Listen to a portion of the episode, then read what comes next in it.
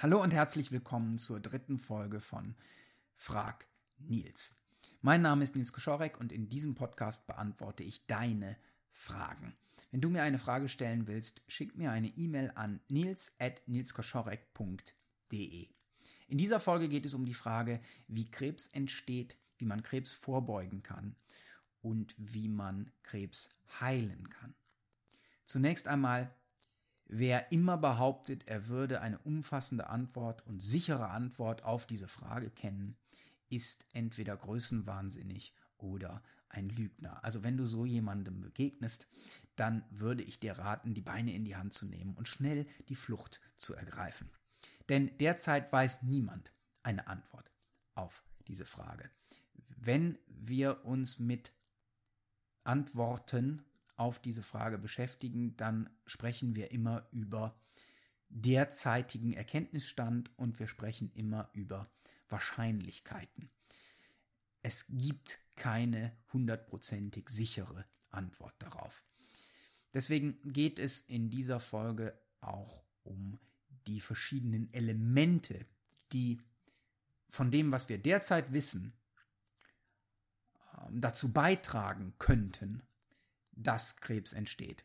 Und wenn du diese Elemente berücksichtigst, ähm, in deinem Lebenswandel dann möglicherweise auch dazu beitragen könnten, dass du dein Krebsrisiko drastisch verminderst und dir auch einen Hinweis darauf geben könnten, was zu tun ist, was erfolgsversprechender ist, wenn jemand an Krebs erkrankt. Die verschiedenen Elemente, die durch viele Metastudien mittlerweile hm, als gesicherte Elemente gelten bei der Krebsentstehung, sind zum Beispiel Gene. Wir wissen, dass es eine genetische Veranlagung gibt für bestimmte Krebsarten. Und du kannst einen ganz einfachen Test für verschiedene Krebsarten machen, feststellen, ob, das, ob du das bestimmte Gen hast, was die Wahrscheinlichkeit erhöht, dass du an einem bestimmten Krebs erkrankst. Ähm, und ein Hinweis darauf ist deine Familiengeschichte. Wenn es also eine bestimmte Krebsart sehr oft gibt in deiner Familie, dann könnte das bedeuten, dass Gene dabei die Rolle, eine Rolle spielen. Und wenn es für diese bestimmte Krebsart Gene gibt, die damit, die vermutlich damit in Zusammenhang stehen, dann lohnt es sich, das zu testen. Ähm, eines der bekanntesten Beispiele dafür ist Angelina Jolie, die aufgrund der Präsenz bestimmter Gene vorbeugend sich hat operieren lassen, um nicht an diesem ähm, Krebs zu erkranken. Ob das die richtige Entscheidung für dich wäre im Falle des Falles, kannst natürlich immer nur du entscheiden, aber es ist eine Möglichkeit. Zu beachten ist immer, dass ähm, Gene bei der Entstehung von Krebs nur in Anführungsstrichen eine Disposition bedeuten, eine Veranlagung. Das heißt nicht, dass wenn du das Gen hast, du automatisch auch an diesem Krebs erkranken wirst. Es heißt nur, dass du im Vergleich zu denen, die dieses Gen nicht haben, ein erhöhtes Risiko hast, manchmal ein deutlich erhöhtes Risiko hast, an dieser Krebsart zu erkranken. Und dann kann ein Test, also das Wissen darüber, dass du dieses Gen hast, dir bei möglicherweise ähm, vor der Entscheidung über vorbeugende Operationen helfen. Es kann aber auch einfach dazu dienen, dass du öfter Vorsorgeuntersuchungen machst und damit einen der wichtigsten Überlebensfaktoren bei Krebserkrankungen sicherstellst, nämlich Früherkennung. Wir wissen auch, dass die meisten Krebsarten im frühen Stadium mittlerweile heilbar sind und dass sie nur dann nicht heilbar sind, wenn sie in einem späteren Stadium erst erkannt werden. Und wenn du weißt, du hast eine bestimmte genetische Veranlagung, kannst du öfter dich untersuchen lassen und damit die Wahrscheinlichkeit erhöhen, dass solltest du überhaupt äh, an diesem Krebs erkranken, er früh ähm, erkannt wird und damit deine Heilungschancen höher sind. Es dient also gar nicht dazu, paranoid zu werden zu denken, oh mein Gott, ich habe dieses Gen, ich werde an diesem Krebs erkranken. Nein, es, sondern es dient einfach nur dazu, ähm, die Wahrscheinlichkeit zu reduzieren, daran zu erkranken, durch Früherkennung. Ein weiterer Faktor sind äh, Ernährung und Bewegung, also die, die typisch genannten mm, Lebensstilfaktoren. Wir wissen einfach, dass ein Mangel an Bewegung das Krebsrisiko erhöht. Wir wissen, dass eine schlechte Ernährung das Krebsrisiko erhöht. Wenn du also dich den ganzen Tag von McDonald's, äh, Alkohol und Zigaretten ernährst, dann steigert das das Krebsrisiko dramatisch. Wenn du dich den ganzen Tag von ähm, Nahrungsmitteln äh, ernährst, die deinen Blutzuckerspiegel in die Höhe jagen, also ähm, viel zuckerhaltige, ähm, verarbeitete Nahrungsmittel zu dir nimmst, dazu gehört auch Weißbrot zum Beispiel, ähm, dann erhöht das nicht nur dein Diabetesrisiko, sondern höchstwahrscheinlich auch das Risiko für verschiedene Krebsarten. Was gesunde Ernährung ist, darüber scheiden sich natürlich die Geister, aber so ungefähr weiß das eigentlich jeder.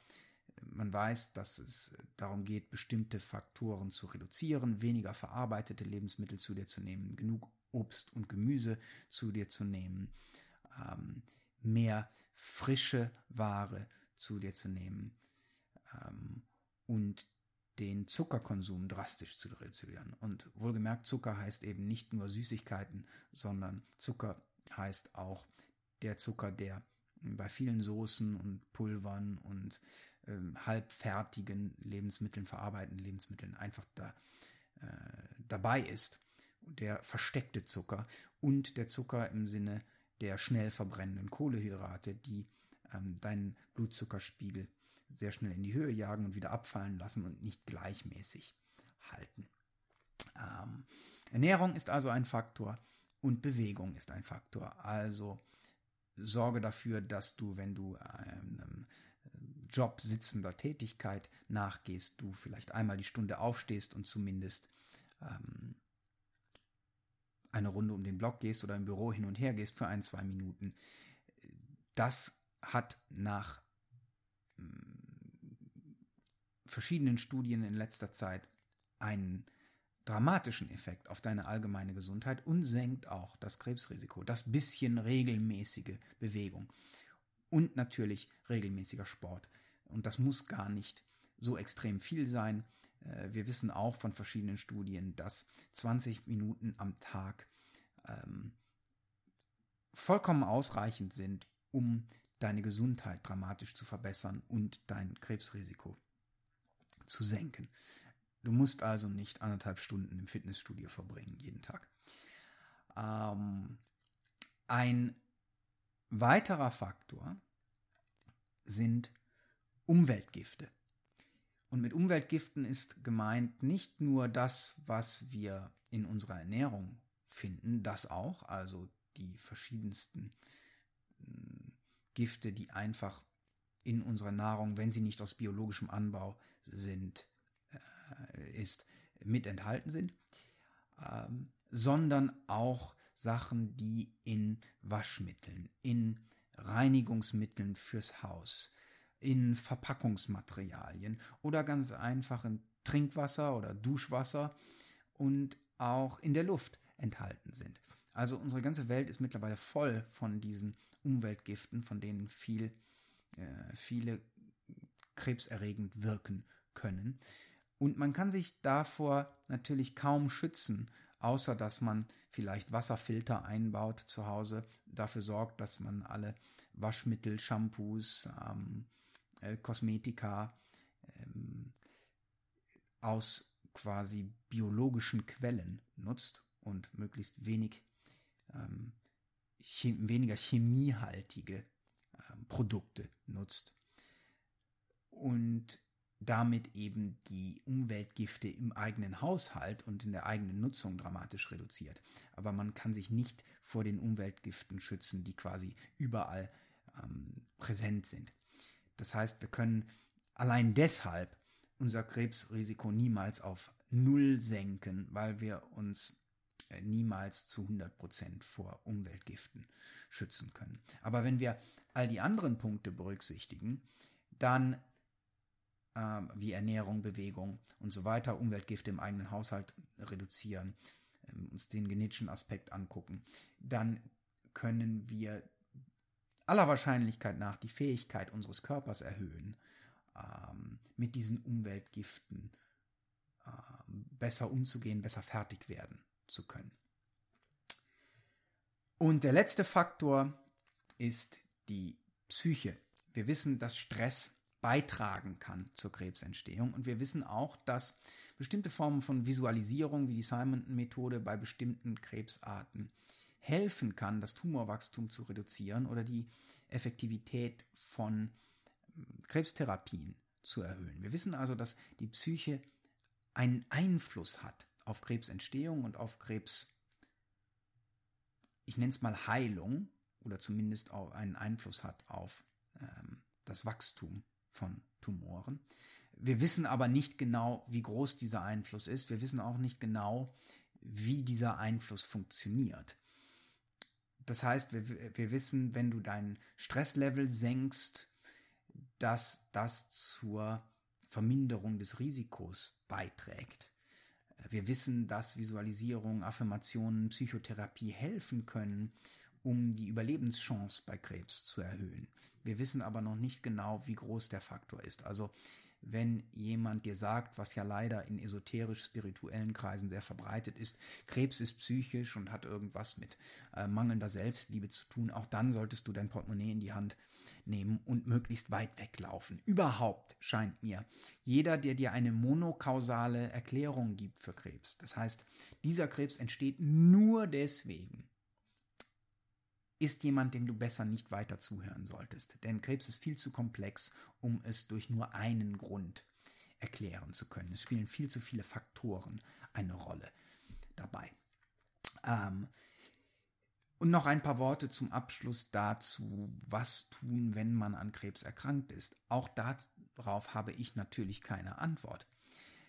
Ich weiß nur von Menschen, die Krebserkrankungen langfristig überlebt haben, dass sie ihre eigene Entscheidung, ihre eigene reflektierte Entscheidung getroffen haben. Also dass sie selbst aktiv geworden sind in der Recherche über ihre Erkrankung, sich selbst schlau gemacht haben, soweit es geht, und sich Partner gesucht haben, in Form von Ärzten oder vielleicht auch Alternativmedizinern, ähm, die ihnen nicht eine bestimmte Form von Therapie aufzwingen wollten, sondern die mit ihnen als Berater kooperiert haben und sie unterstützt haben bei dem selbstgewählten Weg. Letzten Endes kann nur derjenige, der an dem Krebs erkrankt ist, die Entscheidung treffen und die Verantwortung übernehmen für das, was er oder sie tut in Bezug auf Krebstherapie, weil es ja dann sein Leben ist. Wenn du jemanden zum Beispiel in der Familie hast, der an Krebs erkrankt ist, dann ist das Beste, was du tun kannst, ihn oder sie dabei unterstützen,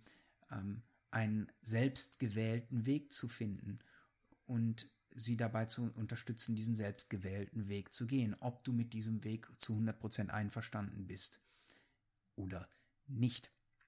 Das heißt, es lohnt sich also selbst zu recherchieren und dann entweder den schulmedizinischen oder einen alternativmedizinischen oder, was immer öfter vorkommt, beides ähm, gleichzeitig zu tun. Also viele Leute, die sehr schulmedizinisch orientiert sind, sagen, ähm, dass dieser ganze alternativmedizinische Kram sowieso nichts nützt. Und viele Leute, die sehr alternativmedizinisch orientiert sind, sagen, dass Schulmedizin letzten Endes nur Vergiftung ist. Auch das sind fundamentalistische Einstellungen, äh, vor denen du besser die Flucht ergreifen solltest.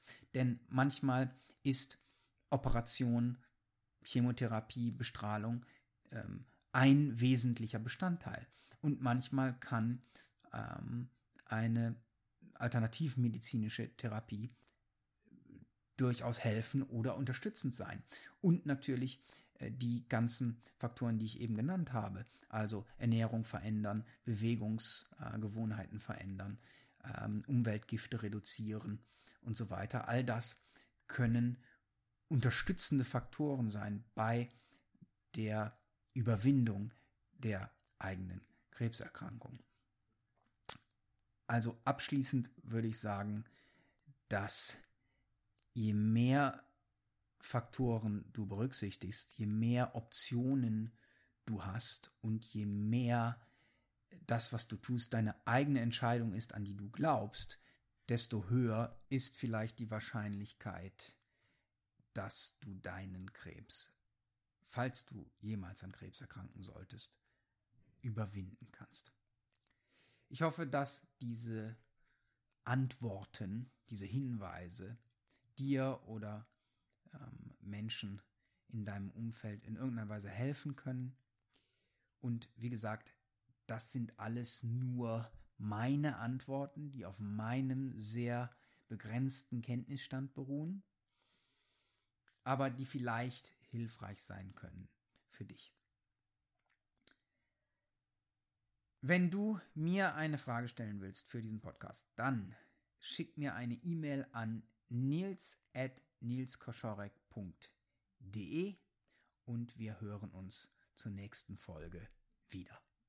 Bis dahin, gutes Gelingen und alles Beste.